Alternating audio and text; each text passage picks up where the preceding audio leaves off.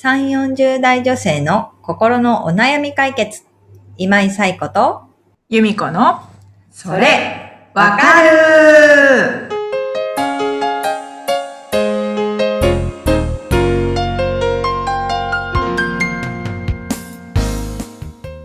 はい。ということで、えー6月第4週のそれわかるが始まりました。皆さん、こんにちは。ことでね、もう6月、ん ?6 月第4週なので、それわかる的には2023年の半分が終わったということになるわけですけれども、はい。今日もお悩みいただいております。由美子さんご紹介お願いします。はい。32歳の方からです。はい。私には5歳の子供がいます。フルタイムで働いていますが、仕事との両立に苦戦中です。通勤が必要な仕事で、帰ったら自分のことに費やす時間もありません。夫は自営業の在宅ワーカーで、保育園の送迎はやってくれますし、手が空いていたら夕飯の買い出しなども言ってくれますが、ごく稀です。どうしたら自分の時間を作れるのか、いつも悩んでいます。というお悩みをお寄せいただきました。はい。タイムさんありがとうございますありがと。うございます。はい。5歳のお子さんを育てながらフルタイムで働いているということですね。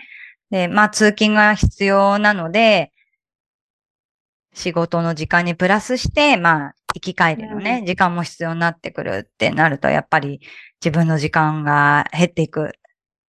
物理的にね、かかる時間は決まってくるっていう感じですよね。で、ご主人も、ご主人は在宅だけれども、えー在宅で保育園の送迎と、あと手が空いてたら夕飯の買い出しも行ってくれるっていうことなんですけれども、ごく稀ですうん。ごく稀ですは、夕飯の買い出しがごく稀ってことですよね、きっとね。はいね。ごく稀ですっていうことで、自分の時間を作るために悩んでるってことですよね。きっとこう、フルタイムで働いているお母さんたちの多くが同じことで悩んでるんじゃないかなっていうのは思ったりもするんですけれども、ね、やっぱり私自身も、ああ、自分の時間がないって思って、ね、常に思ったりもしているところはありますけれども、えっ、と、ちょっと心理学的にというか、ところでは、まあ、セルフモニタリングっていうものをきちんとしていくっていうのはすごく大事になるので、うん。例えば一日の中での、えーどういうふうに時間を使ったかなっていうのを、まずは自分で知るっていうこと。うん。なので、こう、もう、えっ、と、その日を振り返ってみて、朝何時に起きて、えー細かく書くんですね。えーこれ、ここ、朝食、朝食の準備、朝食、えー通勤の準備、えーそれから移動とか、えー仕事、うん。ランチ、なんとかって、こう、まあ、細かく書いていくわけですよね。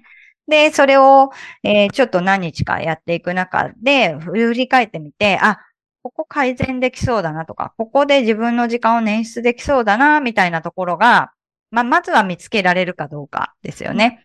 で、例えば、えっ、と、まあ、ざっくり見ると、ああ、自分の時間ってないなって思うかもしれないけれども、えー行き帰りの時間の中で、まあ、もしね、そこで、ちょっと、読書ができるとか、まあ、立ったままだけれども、電車の中で読書ができるとか、あったら自分の時間と感じられるかもしれないし、えーお昼のランチの時間を、いつもこう、会社の人と食べに行ってるのであれば、えーそこを、えー一日の中で自分の時間として一人でランチをするとか、えーそれがね、毎日だと、あの、職場でのコミュニケーションが取りづらくなるとかいうのがあるのであれば、週に1回は自分のランチタイムを作るみたいなことだったりとか、なんかそういうことで時間が作れないかなっていうところを、えー見つけてもらうといいかなと思うし、で、それをしていく中で、もう一つは、もう少しここを、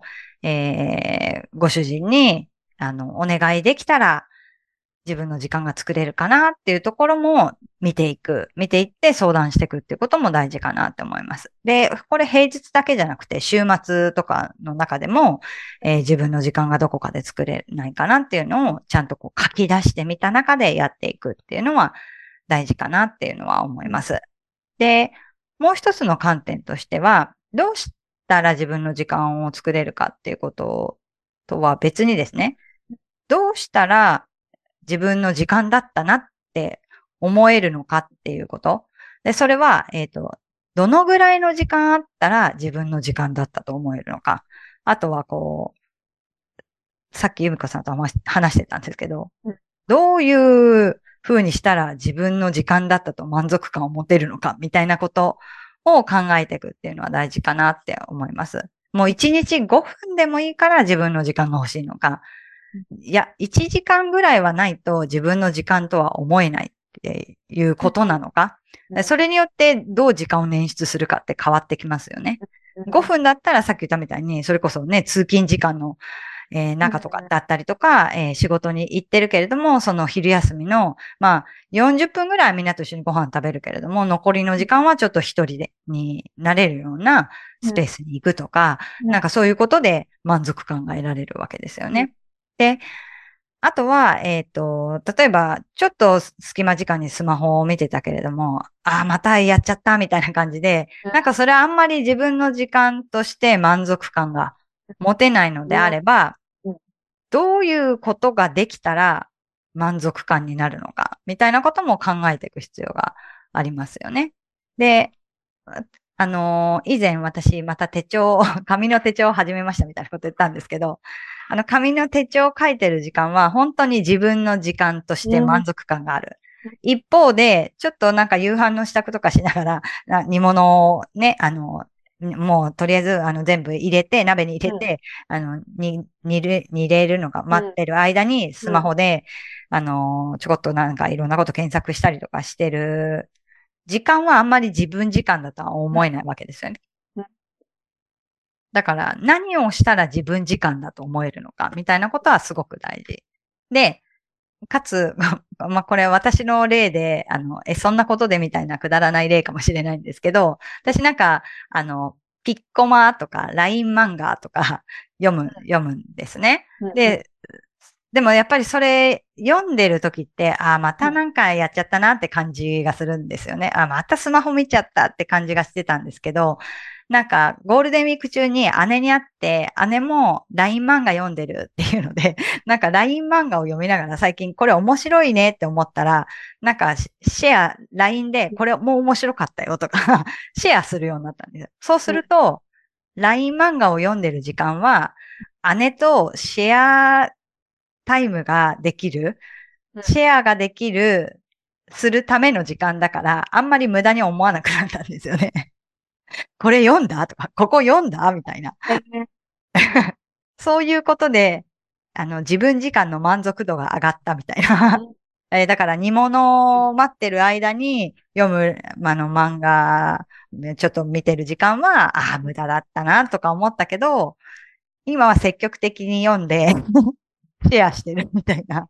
それだけでも、私の時間だったみたいな、そう、気がしてるので、ね、な、何をもって満足するのか、自分の時間だと満足できるのか、みたいなところも、ぜひ考えてもらえたらいいかなっていうのは思いました。例えば SNS やってる方とかは、ね、あの、自分、自己満足としてちょっと食べ物をね、あの、写真撮っとこう、忘れないように撮っとこうって撮ってるだけの人に比べたら、その写真を撮るっていう行為一つにしても、やっぱりその SNS にアップするために、綺麗に撮ろうとかいうことで、そこにかけるこう、意気込みとかも違いますよね。で、それってこう、写真撮って SNS にアップするまでが自分の時間だったりするわけですよね。もしかしたらそれをこう、チェックする？コメント来てるかなとか。そこも自分時間として満足感が得られたりとかすると思うので、そうすると、えー忘れないように撮っとこうっていう人に比べると、写真を撮るっていう一つの行動に対しても、なんか満足度って多分違うんじゃないかなとかは思うので、何をもってこう満足するのかみたいなところは、うんぜひね、タイムさんも考えてもらえたらうんいいのかなっていうのはうん思いますね。うん。ゆみこさん、どうですか？自分時間。自分時間をじ、もうまあ日々時間に追われているとうん、いうう、ん。続きの日、休みの日で、うん。まあ子供の家にいる。うん。いつもだったら、こう、座りながら、スマホを開いてしまうところを、うんうん。本に手を伸ば、あえて、うん。あえてスマホにうんうん。開いてみようんうん。う。だって、もう何年もそこにある本を開いてみようって思ったら、うん。ちょっとスッキリしました。うんうんうんうん。うんうんうんうん。スマホじゃなくて、あえて、こう、読もうと思ってたうん紙の本に手を伸ばすことで、スマホをバーって見ているよりも満足度が上がるってことですよね。同じ自分時間だけどね。もうほんと15分とかそんなもんですよ。うんうんうんうんうん。そんなだけだったけど、うんそ満足、満足感があった。うんうんう。結構、うん。スッキリした感うじがたので、うん。だから、さやこさんがさっき言ってた、もうどうしたら自分時間だとこう自分が感じられるかっていうのと、うん。あと、その満足感とかう、んうん。うん。っていうのは、ああ、そうそう、なるほど、みたいな、うんうんうん。感じでした。そうですよね。なんかうん時間を捻出することだけ考えると、なんで1日って24時間なんだろうとか思うんですけど、そううん5分でも満足できることをやったら、うん。ね、その日1日満足できる。ああ、うんなんか自分時間が持てたなって感じがしたりすると思うので、うん。ね、もしかしたらそれが、こう、お風呂に入ることが好きな方とかだったら、もう子供のお風呂は、えー、パパの仕事みたいにしてしまったりとかして、自分はうん。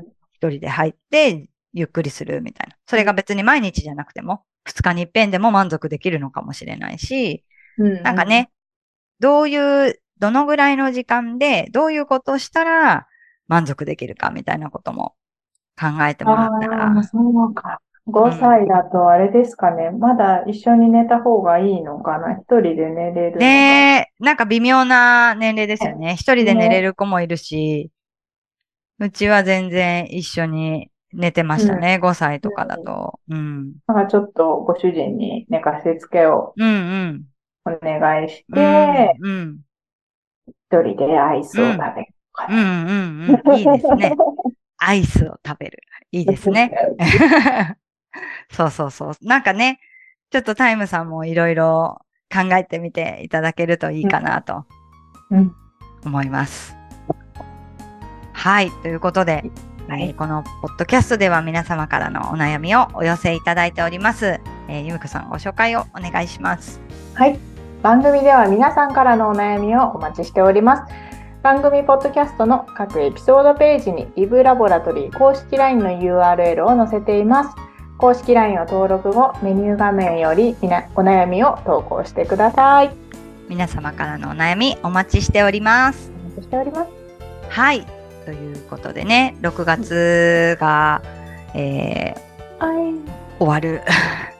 終わります。終わる、まもなく終わるっていうところがあるので、なんか7月の、えー第1週目は、その半年の振り返り方みたいなところをまたね、毎年やってますけど、お話できたらいいのかななんてことも思ってます。はい、ということでね、えっ、と、とりあえず半年終わるけれども、やり残してることとかあるかとか、私もちょっと、あの、やりたいことリスト、2023年やりたいことリストをチェックしだしたりしてるんですけど、うん。なんかそういうのを振り返ってみてもいいかなと思います。ということで、えー皆さんまた1週間元気にお過ごしください、えーありがとうございました。また来週、さようなら。さようなら。